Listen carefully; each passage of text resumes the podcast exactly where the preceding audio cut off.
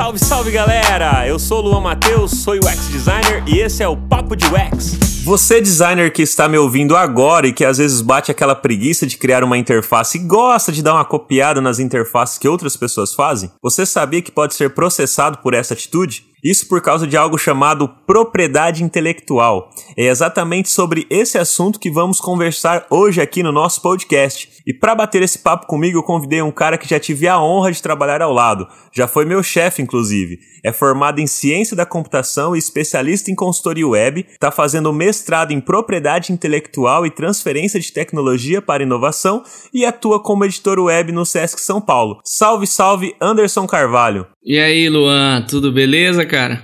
Joia, como é que tá, Anderson? Bom, prazer imenso estar aqui conversando com você. Para mim é uma honra também em revisitar aí a nossa a no, nosso convívio, né? Que já já tivemos tantas histórias juntos aí trabalhando nesse mundão de design aí da vida.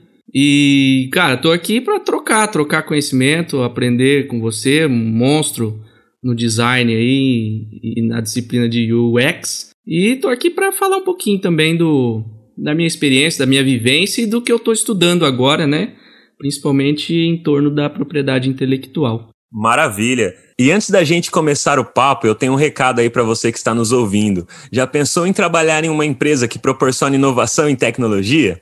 Lá na Curate, inclusive, que é a empresa onde eu trabalho, além dos seus diversos benefícios, ela busca sempre evoluir todo o seu time, através de palestras, treinamentos e outras maneiras de aprendizado. Vem ser um talento com a gente. Acesse acurate.com.br barra carreiras e saiba mais. Anderson, conta pra gente, antes de entrarmos já de fato no nosso tema de propriedade intelectual, um pouquinho de como você começou a sua carreira, fala um pouquinho aí da, da, da sua história junto a para quem não sabe, você tem aí uma, uma agência de, de web, que é a Estúdio A, para o pessoal conhecer um pouquinho de você. Oh, legal, legal. Bom, nessa área de comunicação, principalmente, né? É, eu comecei com vídeo. Comecei trabalhando em, em estúdios, né? Em empresas de, de foto e vídeo também. Atuei como fotógrafo e cinegrafista, fazendo edições de vídeo e, e, e fotografando. Aí passei por várias empresas e depois comecei a trabalhar com comunicação visual também. Isso lá na década de 90, né? Onde a internet ainda era um bebê. É, enfim, comecei lá com VHS e tudo mais, depois migrei para comunicação visual e design gráfico, isso já no comecinho dos anos 2000, e depois abri o meu estúdio. No início foi um modelo de agência, é, você lembra bem com atuação aí desde a da parte de papelaria é, até a parte digital, web, né? Também produzia alguns vídeos promocionais, institucionais e tal, mas o foco maior era web. Então eu tinha o desejo de entender como as coisas funcionavam por trás da tela. e aí eu decidi fazer a ciência da computação, né? Nessa época, lá na, nos anos 2000 ainda. Fiz a graduação e comecei a trabalhar também com a parte de desenvolvimento não só de front-end, mas agora já habilitado a praticar o famoso back-end, né? entender como as coisas funcionavam no lado do servidor. É, depois disso, comecei a lecionar em escolas profissionalizantes, em escolas é, de ensino fundamental também, e depois a nível universitário. Disciplinas de bancos de dados, de é, desenvolvimento web, padrões de desenvolvimento. Entrei também aí na seara de, de criatividade, é, de metodologias ágeis, enfim, naveguei aí por, por algumas disciplinas diferentes. E depois fiz uma especialização pela FATEC, onde foquei em tecnologias especificamente para web, quando estavam surgindo ali os smartphones ainda. E agora me embrenhei no, no mundo acadêmico novamente, é, um pouco mais com foco na pesquisa, né? Do mestrado, mas é um mestrado profissional na Universidade Estadual de Minas Gerais, que faz parte de um, vamos dizer assim, de um, um conglomerado de instituições Brasil afora, que é do Profinit, né? Que é um programa de propriedade intelectual e transferência de tecnologia para inovação. Então, meu foco de estudo é principal é inovação digital e o meu trabalho de dissertação, minha pesquisa final é na, na construção de ferramentas digitais, especificamente com o uso de tecnologias de inteligência artificial, mineração de dados, né, e tudo mais, em redes sociais. Então, ao final do, do, do mestrado, eu preciso, por ele ser profissional, eu preciso entregar um produto. E esse produto será uma nova ferramenta na área de, de análise de dados sociais aí da, da, das principais redes. Bom, é isso. Cheguei até aqui, né? O estúdio hoje não está mais em formato de agência, porque é, decidi fechar o escritório. Então eu, depois que eu passei a ser contratado do SESC, é o Serviço Social do Comércio, né, no Regional de São Paulo, é, do estado de São Paulo, eu já não tinha mais fôlego para tocar um escritório com funcionários e tudo mais. Então eu mantive a empresa aberta, ainda tenho contrato com dezenas de clientes, atendo esses clientes em um horário alternativo. Hoje, com a pandemia, você consegue fazer tudo online, as pessoas já se educaram a fazer videoconferência, né? Então tá bem tranquilo. E eu sigo produzindo websites, lojas virtuais, aplicativos, né? É, a parte de branding eu, eu, desenvolvo toda a identidade visual da empresa. Agora, com a, é, essa especialização né, da, da propriedade intelectual, eu também atuo na questão da formulação do nome da marca, da pesquisa de anterioridade, da parte de, de, de concorrência também, se é uma marca registrável ou não, enfim. Então, atuo também nessa, nessa área aí de consultoria em inovação e propriedade intelectual. E estamos aí, estamos dispostos a, a aprender e, e trabalhar enquanto for possível.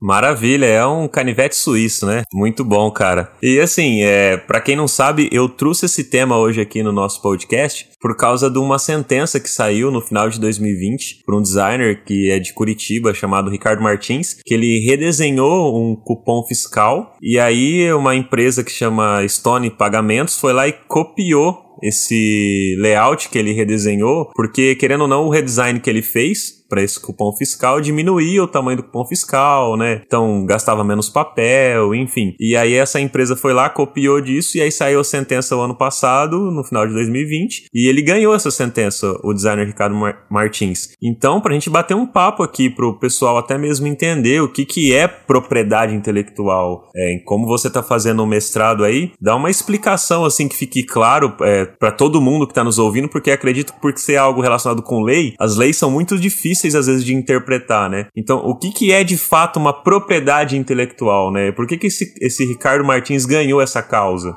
Muito interessante esse segmento, né? Porque no Brasil as pessoas não têm essa cultura da propriedade intelectual, né? Não tem a, a cultura de se buscar quais são os recursos, o que se deve fazer, né? O que a lei permite fazer, quais são os limites da, da tua propriedade, né? Bom, de cara assim eu já vou trazer a definição de propriedade intelectual e depois então a gente pode comentar essa sentença né? E aí, no decorrer do nosso papo aí, a gente vai é, abordando os conceitos para ficar claro aí para o nosso querido ouvinte, a nossa querida ouvinta, sobre o que é o, a propriedade intelectual e quais são os desdobramentos dessa disciplina, né? É, o conceito, então, da propriedade intelectual é um conjunto de princípios e regras que regulam a aquisição, o uso e a perda de direitos relativos aos desenvolvimentos intelectuais frutos da criatividade e inventividade humanas. Interessante, né? Comprido, mas ele trata de todas essas questões da inventividade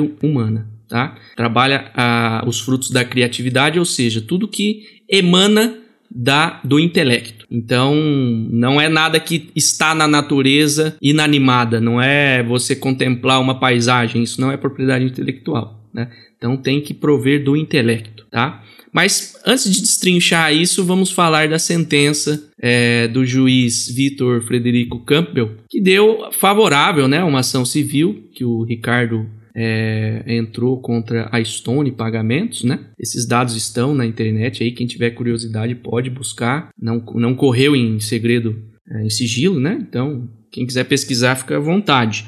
Mas assim, o caso aqui, a, a esse professor, né, o professor Ricardo, ele desenvolveu um, um, layout, um redesenho, né, um estudo de redesign de um layout da, dessas maquininhas de pagamento. Né? E ele teve algum contato com alguém da empresa. E no decorrer desse, desse, dessa troca de informações, essa pessoa da empresa se apropriou desse estudo e implementou. ou seja, colocou em uso comercial. E aí, o que, que a sentença diz aqui? Que o, o, o Ricardo ele tinha a pretensão de utilizar os materiais para fins didáticos. Porém, não excluía a ideia dele explorar isso comercialmente, ou seja, ele ter certa exclusividade da sua criação, ele trazer de alguma maneira um benefício a, a si próprio por conta da, da, da sua inventividade ali, do seu ato criativo. Então, ele se sentindo lesado, por conta da sua criação ter sido colocada em uso sem a sua autorização e sem remuneração nenhuma por isso, né? Em virtude disso, ele, ele entrou com essa ação solicitando quatro coisas na justiça. Primeiro, o que a lei permite: divulgar sua identidade. Ele queria que a Stone Pagamentos é, divulgasse que ele era o autor da, dessa, dessa criação. Então ele pediu aí a divulgação em, em da sua uh, identidade como autor em um, um, um, jornal de grande circulação, né, em pelo menos três publicações, ou seja, nada mais do que a lei determina. Em segundo lugar, ele pediu o pagamento da indenização por danos materiais, ou seja, a empresa ganhou dinheiro com isso. E qual que é a grana que ele perdeu em cima disso? Então, na, a, a, ele, ele solicita aí para que esses valores sejam apurados é, em liquidação da, da sentença, né? Ou seja, que os próprios advogados façam um estudo aí posteriormente para poder é, chegar a um montante em que ele possa ser ressarcido. São os danos materiais. Terceiro lugar, ele pediu indenização a título de danos morais no valor de 20 mil reais, valor considerável. É, em quarto, é, ele pediu para que o, o, o juiz em questão expedisse um ofício à autoridade criminal para apurar é, é, a conduta criminosa da Stone Pagamentos. Por quê? Além do processo civil, também é possível entrar com processo é, na justiça penal, porque a lei também determina prisão para as pessoas que incorrem nesse tipo de crime. Tá? Obviamente que a, a empresa se defendeu e o que, que ela afirmou? Afirmou que o trabalho do, do Ricardo, do professor, do, aqui tido como autor, né, não pode ser enquadrado no conceito de, de obra, ou seja, não atende os requisitos de criatividade e originalidade. Por quê? Ela afirma que o trabalho dele se enquadraria no conceito de um formulário em branco a ser preenchido. O que, que é isso? Bom, ele só montou alguma coisa e essa alguma coisa não tinha criatividade ou originalidade nenhuma. E aí ela aduz a inexistência então de danos materiais e morais. Essa foi a defesa dela. Qual foi o erro? Não produziu prova nenhuma para se justificar é, essa inexistência de danos materiais e morais, né? O contrário do professor Ricardo, que tinha todas as provas ali das conversas com o funcionário da Stone e também ele é, teve a sacada de pegar esse, esses layouts e registrar em um serviço online, né, de registro autoral, que é o Avactores, não sei se vocês conhecem, Avectores. Pode procurar na internet quem tiver curiosidade. Esse, essa é uma startup, na verdade, que é, você consegue submeter os seus trabalhos artísticos e em tese teria validade em 176 países, tá? Por um valor bem baixinho, 20, 30 reais ali você consegue registrar a sua obra e ela teria essa validade. Mas na verdade, o que isso significa? Significa que você está produzindo provas de que o trabalho é realmente seu. Então você fez um, um, design para um aplicativo, é, você criou algum layout até impresso, um cartaz ou qualquer coisa assim. Se você quiser produzir provas de que você realmente fez isso, você pode submeter a esses serviços online sem problema nenhum. Tá? Porém, é importante que o ouvinte entenda que o direito autoral ele existe independente da produção de, de provas e independente da, dos registros. Tá? Uma vez que você criou a sua obra, você não é obrigado a registrar em lugar nenhum, tá? Mas o interessante é realmente produzir as provas. Por quê? Porque no caso de um litígio, né, de, um, de um, uma discussão aí de uma demanda judicial, você consegue realmente comprovar e a outra parte, obviamente, que não vai conseguir comprovar porque a criação é realmente sua. Então fica a dica aí para a galera de alguma forma registrar e que esse registro tenha data e tenha um local onde se possa ser consultado depois. Tá?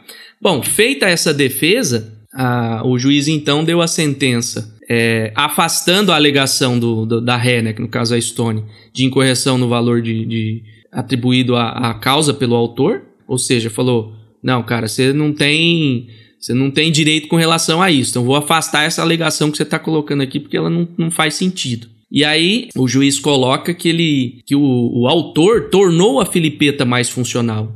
Ou seja, mesmo que, que se trata de um redesign, é, a empresa obteve vantagens com relação a isso, ou seja, se tornou mais funcional e, e o uso na, na, fabricação apresentou uma nova forma e disposição que, obviamente, envolveu o ato criativo. Ou seja, no entendimento do juiz, existe ato criativo e isso configura obra intelectual.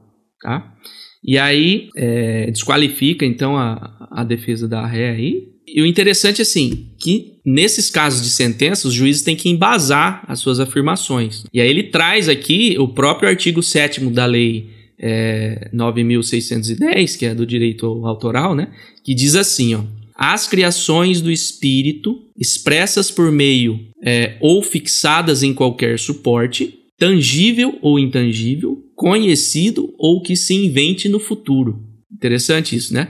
Então, as criações do espírito, ou seja, saiu do intelecto humano, que são expressas em qualquer meio, ou seja, TV, jornal, internet, seja qual for o meio, ou fixadas em qualquer suporte, qualquer suporte mesmo, um outdoor, um cartaz pregado no poste, qualquer lugar. Tangível ou intangível? O que é algo intangível? Algo que, por exemplo, ele está fixado apenas no imaginário de uma determinada cultura, de uma determinada região, algo que não se pode medir fisicamente. Conhecido ou que se invente no futuro. Olha que interessante. Por exemplo, um autor criou alguma coisa antes do surgimento da internet. Só porque alguém publicou na internet, esse cara nem vive mais, por exemplo, ele perdeu o direito do autor? Não, não perdeu, esse direito é mantido. A questão é que o, o meio ainda foi, é, não, não tinha sido inventado. A internet surgiu posteriormente. Enfim, o direito é mantido, sem problema nenhum. Então, é, o juiz determina, como a ré não produziu nenhuma prova, ficou muito claro que uh, o autor obteve, é, na verdade, o autor ele é tem a propriedade dessa obra intelectual, tá?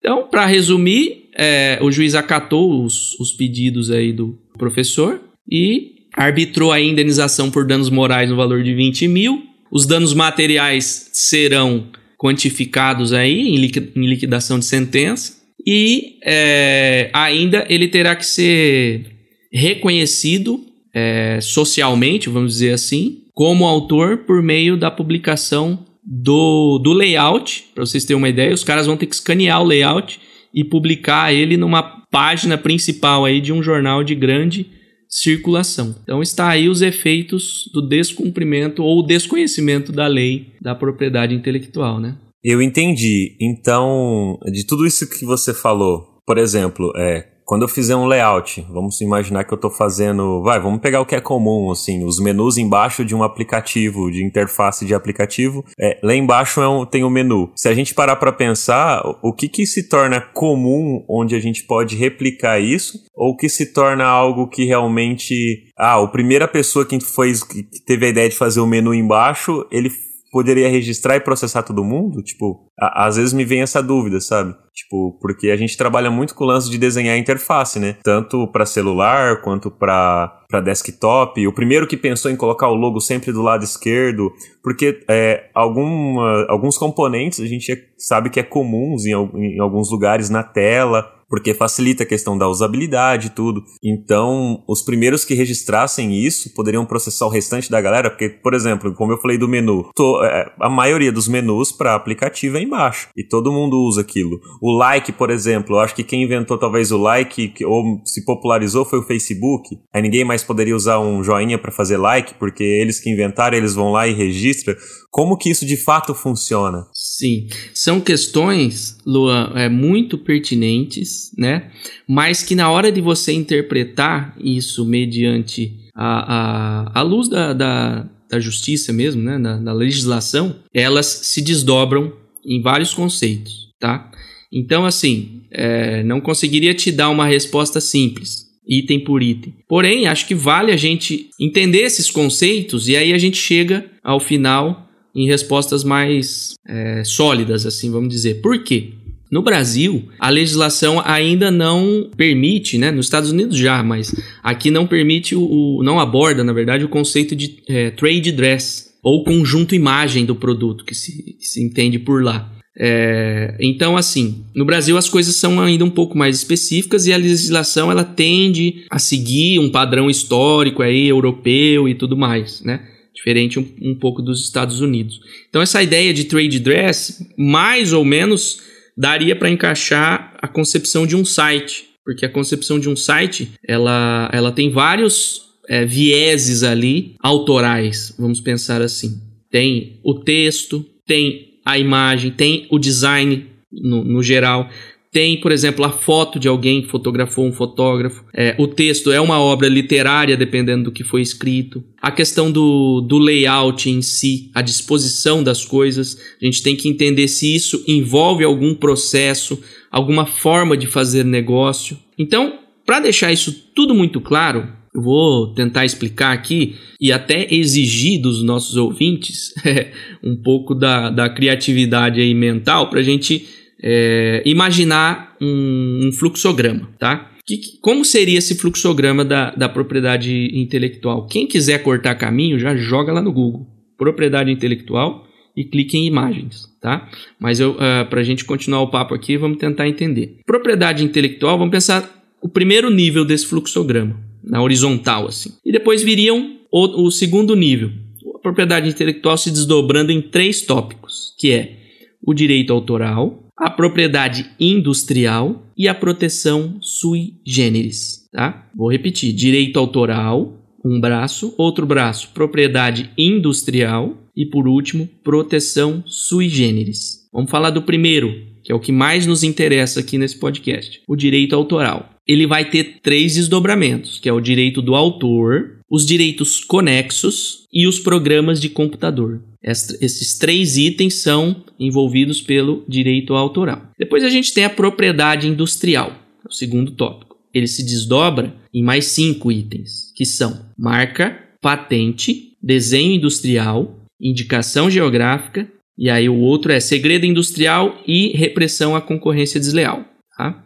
Por último, essa proteção sui generis, que não, não tem muito a ver com a nossa área, ela vai tratar da topografia de circuitos, que são essas plaquinhas que a gente vê nos dispositivos, né? uma placa-mãe ou qualquer equipamento eletrônico que você abrir tem uma plaquinha ali. Os cultivares, tá? plantações em geral, espécies de novas plantas né? e tudo mais. E o crescimento tradicional, que são relacionados a, vamos pensar assim, as informações não divulgadas. Vamos pensar um, um conhecimento produzido por determinada cultura. Em muitos países, por exemplo, você não pode registrar nenhum tipo de, de marca ou obra intelectual com citação, por exemplo, de termos indígenas. O Brasil já pode, alguns países não pode. Então entraria nessa seara aí. Mas nós não vamos nos aprofundar nisso tá bom? De onde surge tudo isso então? Vamos pensar assim: essa propriedade intelectual historicamente, de onde ela vem? Ela vem desde quando a gente começou a registrar as informações. Então, historicamente, isso vem lá dos, da primeira civilização em que inventou a escrita, 3 mil, 3.500 anos antes de Cristo, né?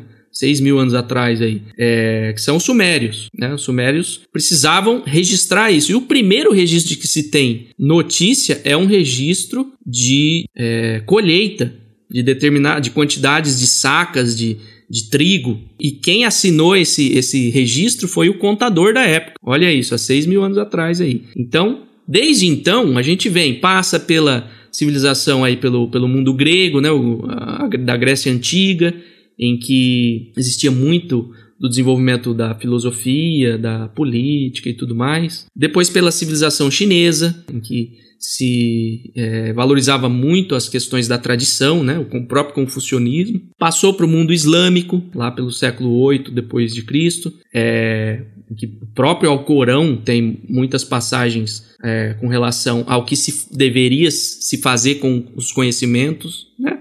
Depois o mundo judaico-cristão, que a própria Bíblia traz aí o, o, o, apóstolo Mateus, né, 10, versículo 8, em que de graça recebestes, de graça dai. Qual que é o desdobramento filosófico disso? Nada mais é do que o conhecimento é uma dádiva de Deus, né? E, consequentemente, não pode ser vendido. Então, historicamente, a gente passa por essas, esses determinados períodos né? É, e quando isso começa a mudar? Quando se desvincula a necessidade de ter um conhecimento oriundo de uma inteligência divina, ou seja, o conhecimento ele sai da esfera religiosa e vem para a esfera industrial, a esfera da produção comercial. Então, as pessoas é, começam a se organizar para poder proteger as suas produções. Então, em termos de legislação mais elaborada, se passa aí pela lei é, veneziana, né, datada aí do século XV, né, 19, é, 1454, em que se, se deveria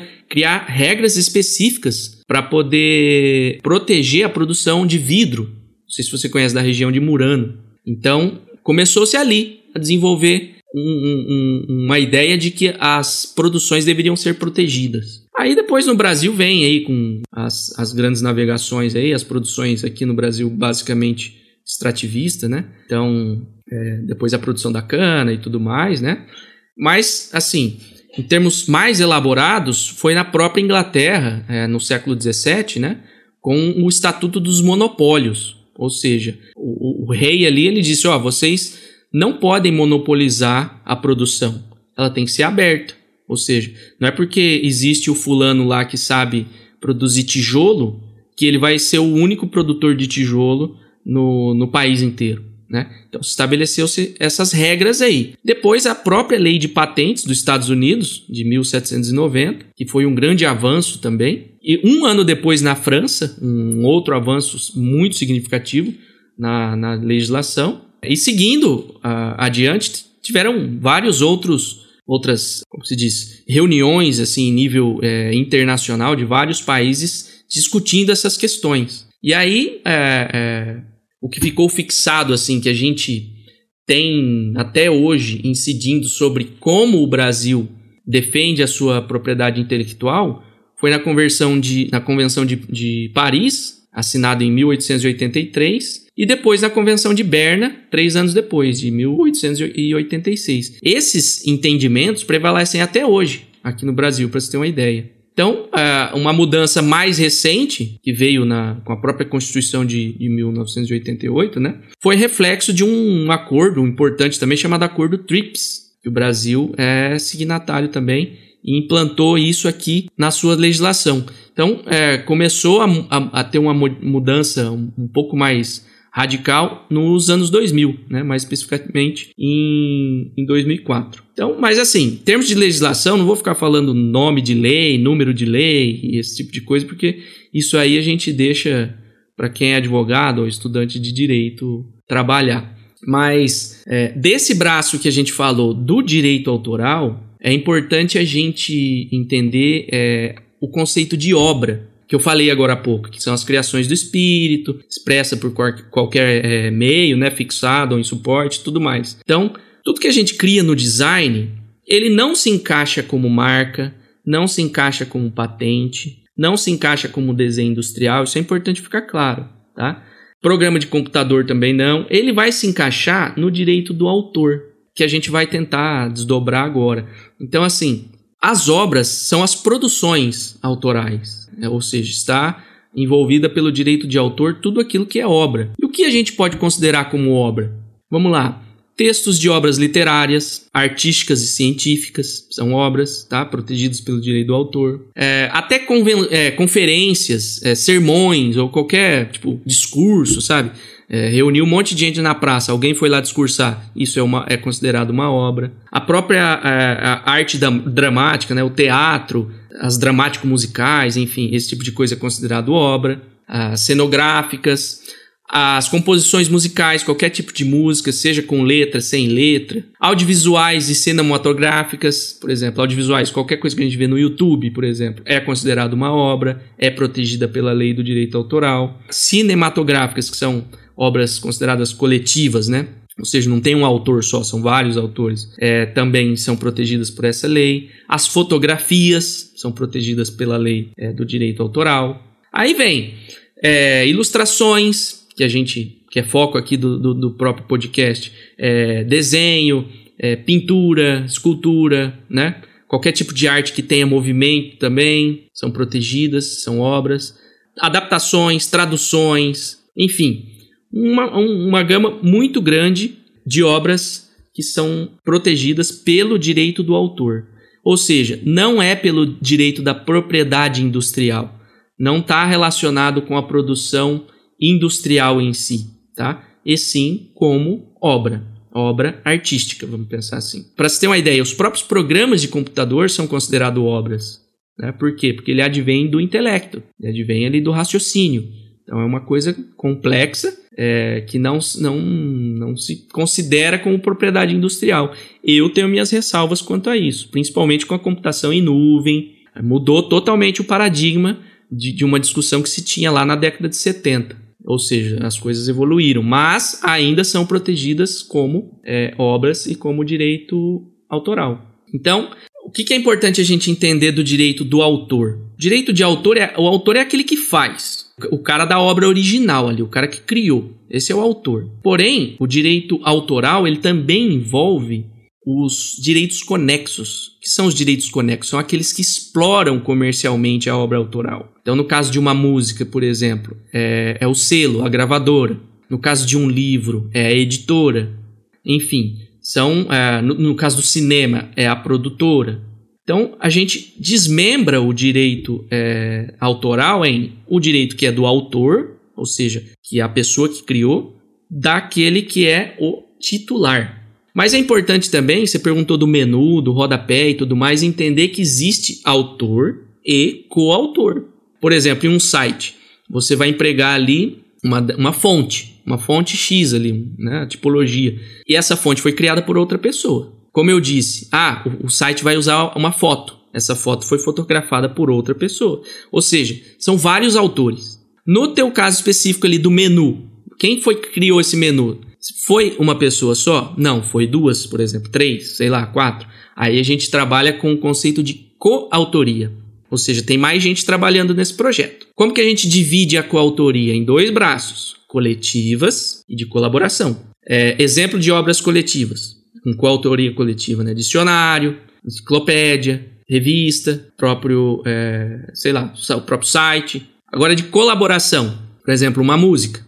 Né? Um fez a letra, outro fez a melodia, sei lá. Ou, sei lá, duas pessoas fizeram a letra. Ah, o cara foi lá e fez o arranjo, né? Isso é considerado coautoria de colaboração. Aí, o que acontece? Você fez ali tua obra, você criou teus Paranauê bonitinho ali e tal, e você quer ganhar dinheiro com isso. Você precisa explorar isso comercialmente. Você pode explorar só como um autor, mas aí você vai ficar meio que à mercê do mercado, né? Das gigantes, vamos pensar assim. Ah, aí sou um músico, sei lá. Como que eu vou explorar isso?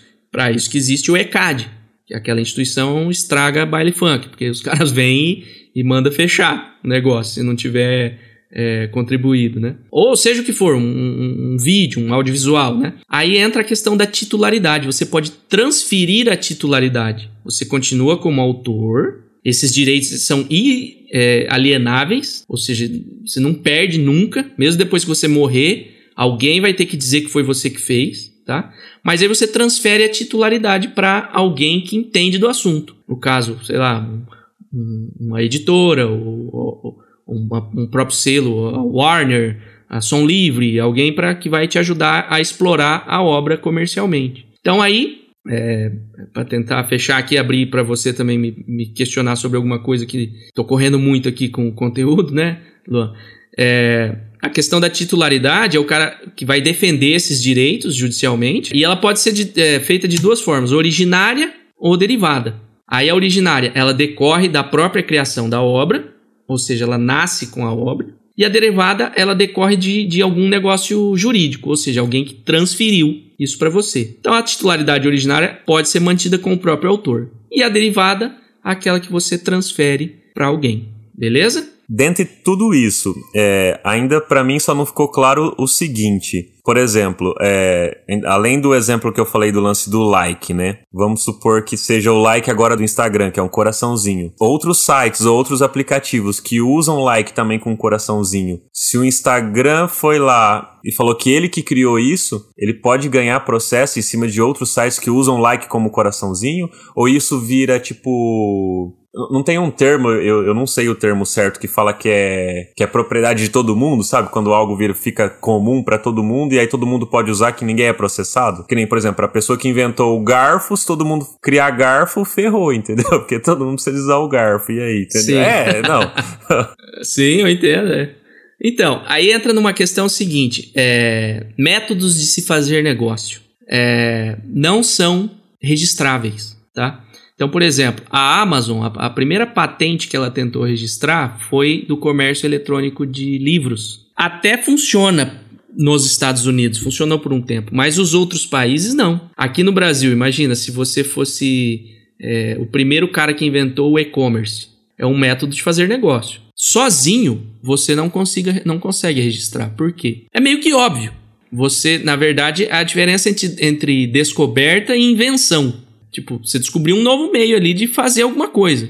Mas fazer negócio, vender, sempre existiu. Né? Começou, é, enfim, desde a época dos seres caçadores-coletores, de que se tem indício arqueológico de, se, de que se comprava e vendia, muito antes da escrita. Então, assim, não tem como registrar isso. O coração. Quem inventou o coração? Como é que se vai, vai registrar um like? Impossível, impossível. Ah, o que, que o like representa? Representa a sensação de gostei, de curtir, aprovei. Isso sempre existiu. Então não é registrável. A menos que ele é, consiga atribuir a esse método de fazer negócio um processo inovador. Aí ele vai registrar isso de repente como uma, uma patente no modelo é, chamada modelo de utilidade, né? Um aprimoramento de alguma coisa. Porém, existem muitos requisitos de registrabilidade. Então não é qualquer um que pode, ah, tive uma ideia genial. Só que, velho, por mais genial que a gente aparenta ser, muitas vezes a gente não, não foge do óbvio. A gente só tem uma ideia legalzinha de, de se reproduzir aquilo que sempre existiu. Então, no caso do like aí, é, do meu ponto de vista, pura e simplesmente ele não poderia ser registrado. Tá? Da maneira simples de, de, de ser, vamos dizer assim. Então, é por isso que todos os outros as outras redes sociais, o próprio LinkedIn tem like, não tem like, o curtir, descurtir, isso são inerentes ao comportamento humano. Isso para mim não são registráveis. Deu para entender? Cara, não, deu para entender, com certeza. Ficou, ficou bem mais claro, né? Que é algo tipo que por mais que você cria, mas já é algo que já existia no comportamento humano. Então, se você não tá criando, você só tá replicando algo que sempre existiu, né? Só que de uma maneira visual numa interface, num, ou num site, ou no aplicativo, enfim. Exatamente. É bem isso mesmo.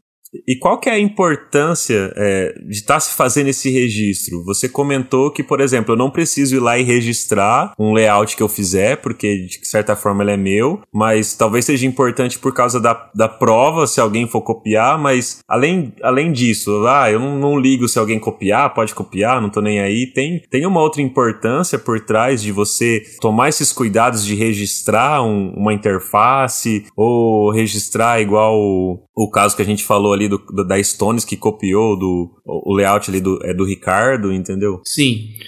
Ó, do meu ponto de vista, eu vejo assim: é, é, o direito autoral ele, ele, também se divide em direito moral e patrimonial, que foi o que a gente falou do caso da Stone. O direito moral é, é, é um direito relacionado à autoria, vamos pensar assim. Todo mundo que, que utilizar de uma obra minha, de uma criação minha, seja o que for, eu tenho o direito de ser identificado. Então, por exemplo, não por acaso a gente lê determinadas matérias ou, ou vê determinadas fotos na internet, está lá o nome do fotógrafo, ou está lá o nome do jornalista, o cara que escreveu, né? Por quê? Isso está previsto em lei, é obrigatório. Eu posso me recusar, eu posso ser um autor anônimo, ou eu posso decidir usar um pseudônimo. É, o próprio caso do Fernando Pessoa, que tinha vários aí, ele lançou vários livros com pseudônimos, né? Enfim. Mas e, os direitos morais, ou seja, o, o que nasce com a própria obra do meu intelecto, eles são meus por direito. Então, assim, se eu quero manter é, os direitos morais, eu preciso produzir prova, de alguma maneira. Por quê? Porque se alguém vai lá e utiliza um texto meu, uma imagem minha, e, e eu vou é, levar isso adiante, criar uma demanda né, judicial, eu preciso ter prova de que aquilo é meu.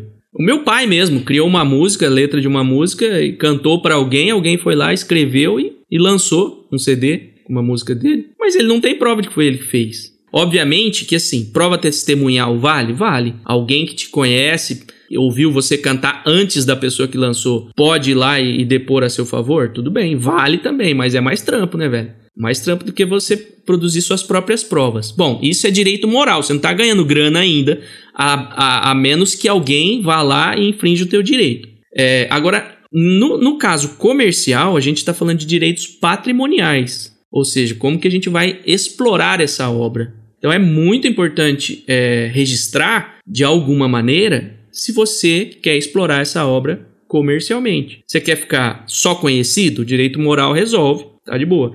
Você quer ficar rico? Opa, então a gente tem que pensar nos direitos patrimoniais. Como que a gente vai explorar isso? O registro é válido também a partir dessa, dessa ótica aí da, da exploração comercial. É, seja você transferindo a titularidade. Nesse caso, por exemplo, assim, a gente pensar na questão de uma pessoa que ela é contratada por uma empresa, então quando a, é, um designer assina lá o contrato de CLT que vai ser contratado pela empresa. Por isso que tem aqueles termos que tudo que ele produzir é da empresa e não da pessoa. E, e isso, por lei, é válido realmente assim? Tudo que ela desenhar de algo de propriedade intelecto daquela pessoa passa para ser da empresa que a contratou e não de fato da pessoa que criou? Sim. Quando você ou a empresa consegue provar uma relação contratual, ou seja, está te contratando para você prestar um serviço, você é o autor e automaticamente a empresa é o titular. Então, os, os bens patrimoniais serão explorados pelo titular, que é a empresa. Você é um mero construtor, ou seja, você vai estar tá sendo remunerado para aquilo. Ou não, de repente você pode é, ceder isso, né? A gente pode até falar sobre essa questão, se for do interesse, de licença, o que é licença, o que é cessão, né? Enfim. Mas a empresa ela tem todo o direito, está previsto na lei, e um contrato sempre é bom para poder esclarecer o que está pactuado, o que, que você pactuou ali, que tá com, que, o que é meu, o que é teu, até onde, qual é o limite do direito, né? O que, que é, você pode explorar, reproduzir depois, o que não. De repente você, o seu contrato é de exclusividade e anonimato, vamos pensar assim. Você tem que ter uma cláusula que diz, ó, é, eu não, não, eu estou cedendo o direito moral de ser reconhecido como autor, né? Estou cedendo isso e você não precisa citar que fui eu que fiz. A empresa que vai é, explorar isso depois e ela que vai receber os méritos, vamos dizer assim. Mas é importante que tudo isso esteja no contrato. Por quê? Se não tem contrato, não tem contrato, vamos pensar assim. A empresa me contratou, foi tudo por, sei lá, por e-mail, por WhatsApp, sei lá. É, você entregou o produto que, que a lei diz? A lei diz que ela é o titular e pronto, acabou. Você é só o autor. Então, criar um contratinho é importante. Tem vários modelos na internet aí, né? Que as pessoas podem procurar. Se quiser aprofundar, investir uma graninha, contrate um agente de propriedade intelectual, né? Mais especificamente um advogado é, especializado na área que pode te dar essa consultoria e preparar aí uma minuta bacana para você ter um contratinho é, que não vai te deixar na mão depois. Mas sempre é bom deixar tudo por escrito. E isso é importante, né? Porque às vezes, vamos supor, tem vários designers ouvindo a gente agora, por exemplo, que são frilas, e às vezes pega um frila lá, não tem contrato, ela faz todo o layout, não recebe e não tem nem como processar a empresa, porque não tem contrato para poder é, falar na justiça que foi ele que fez o layout, né? E se ele tivesse algum contrato e ele publicou isso, né? Porque hoje com as ferramentas que a gente tem, por exemplo, vou dar o exemplo do, do XD ou do Figma, você consegue publicar e ter data de quando foi publicado essas coisas. E quando quando você mandou, às vezes, um e-mail para o seu cliente lá, e aí esse cliente ele não te paga, você ainda pode cobrar do que você fez o serviço e mais da questão da propriedade intelectual se ele estiver usando o seu layout. Sim. É, é importante deixar claro assim, ó. É, é, principalmente a galera que não consegue investir num contrato. É, independente se você produziu provas ou não, você tem que correr atrás do seu direito. Você é o autor, existe uma lei para isso, que é a lei do, do direito autoral, você tem que correr atrás do seu direito, tá? Pode pedir um, um representante do Estado ou alguém, vai lá na, no, no, no, fórum e abre lá um, uma ação contra a empresa, tá? Você tem o direito sim. É, o que, que seria legal? Os próprios e-mails, você ser bastante claro na troca de e-mails, na troca de mensagens, não é, dá preferência para texto e não áudio, que o áudio, se der alguma zica ali, fica complicado de você é, justificar, né? Então, seja claro o que, você está vendendo e o que a, a, outra parte está comprando, porque é, essa questão né, de inadimplência, né, da pessoa não te pagar, é, é chato, lógico que é. Mas ela ganhar dinheiro em cima de você, do seu esforço, é mais chato ainda. Então, o direito autoral está aí e você pode correr atrás dele. A questão de produzir provas é porque vai facilitar a atuação. Você nota na, na sentença do, do professor é, contra a Stone, né? Que ele produziu prova e a Stone não. Então, de cara, o juiz falou: ó, você não produziu prova, tô afastando o que você tá alegando aqui. Por quê? Porque a outra parte produziu. O autor tem provas. É, é o próprio trabalho em si, as conversas com a empresa já foram suficientes. Ele nem precisaria ter é, registrado nessa startup a Victories lá. Né? Se, se, nem seria necessário, porque o, ju, o juiz iria acatar as provas. São provas materiais, as conversas, o layout impresso, a demonstração de que a empresa explorou comercialmente a obra dele. Então, foi bacana. É, quanto mais a gente puder registrar a negociação, melhor. Então, para mim registrar, por exemplo, só para a galera às vezes até entender, vamos supor que quem está ouvindo a gente agora tem vários layouts aí que quer registrar para se resguardar de uma forma mais clara, é só eu acessar esse site que ele fez e registrar lá, porque já me dá essa garantia? Ou existe um processo mais legal, às vezes até um pouco mais burocrático, mas que, que você vai ter um, um resguarde melhor para se algo acontecer, como nesse caso da que a gente está falando do Ricardo da Stone? Sim, é, esse tipo de startup tem, né? Você pode acessar e se cadastrar lá e fazer o pagamento, é baratinho. Né? Mas as obras de, de, direito autoral, em sua maioria, né, essas de, eh, visuais principalmente, né, existem a, vamos pensar assim, instituições específicas para registro. Por exemplo, se você criou uma marca, onde você vai registrar essa marca? Essa marca vai ser registrada no INPI, que é inpi.gov.br. Você entra lá, tem todo o processo que você tem que seguir e, e se orientar para entender quais são os requisitos de para o registro.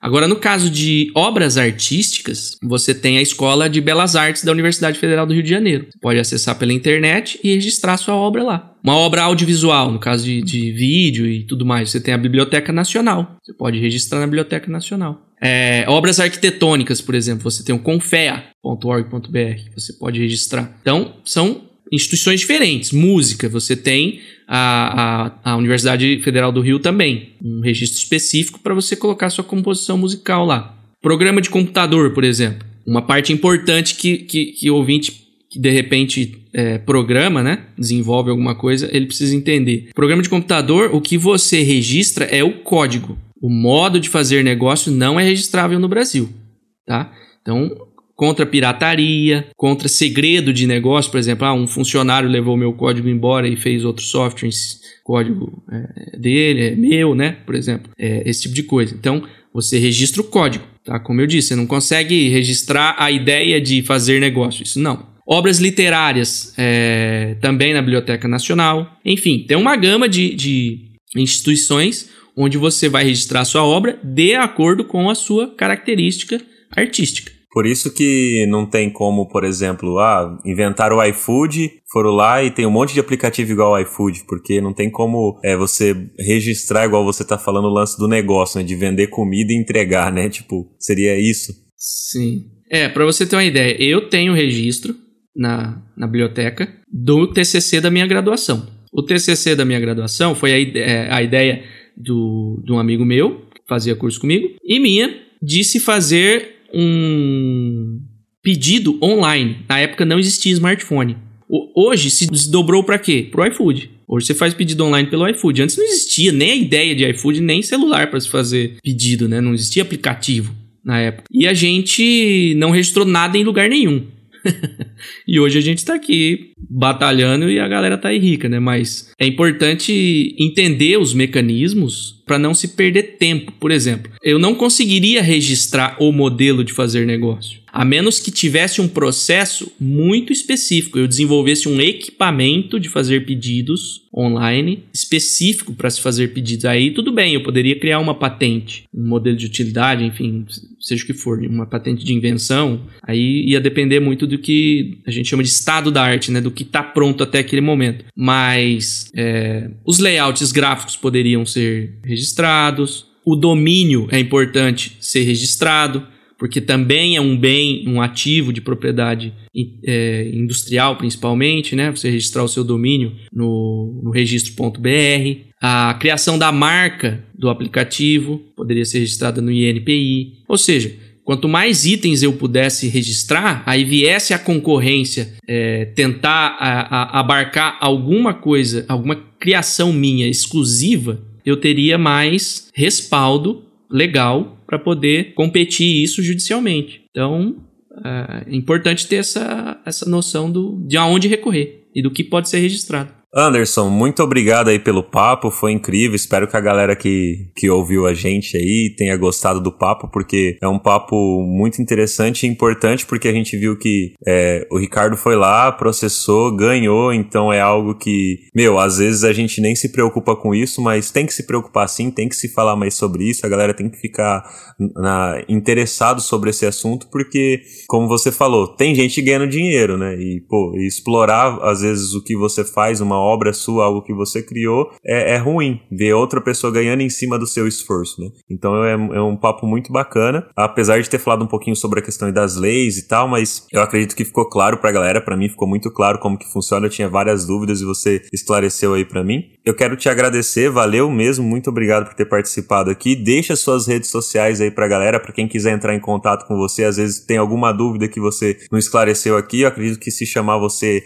nas redes sociais aí para conversar, você vai conversar com essa pessoa. É, Instagram, Facebook, LinkedIn, Twitter, é, o site da estúdio, o que você quiser divulgar, fica à vontade. Luan, eu agradeço imensamente essa oportunidade e, assim, para mim foi muito prazeroso estar aqui. Esse papo que às vezes é, é meio cabeçudo, meio chato de ser discutido, né? Principalmente quando ah, tem esses termos, esses juridiquês da vida, né? Essas leis complicadas, esses números para se decorar, artigo daqui, né?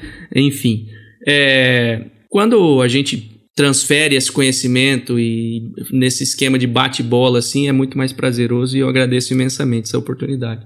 Espero ter sido útil. Bom, para a galera que quiser me, me enviar dúvidas, assim, eu estou é, absolutamente aberto a qualquer bate-papo, a qualquer convite para trocar uma ideia, logo depois da pandemia para a gente tomar um café, enfim. Eu vou deixar o meu blog e o site do estúdio para ficar mais fácil das pessoas encontrarem, porque lá tem os links para as redes sociais, tá? Então, é, o meu blog é andersoncarvalho.pro de professor.br, andersoncarvalho.pro.br e do estúdio é estúdio a web estúdio com S mudo, estudioaweb.com.br. É isso aí e conto aí com a, com a interação da galera aí e espero responder mais dúvidas e tamo junto, galera. Obrigado, Luan. Show de bola, obrigado eu, Anderson. Quero agradecer a todo mundo aí que está nos ouvindo também. O que, que você faz agora? Pega o link desse episódio e compartilhe com outros designers que também têm dúvidas a respeito disso de propriedade intelectual. E se você quiser ouvir mais sobre propriedade intelectual também, ou outros assuntos relacionados ao nosso universo de UX, de design, é só mandar lá no nosso Instagram, arroba papo de UX. É isso aí, valeu e até o próximo episódio.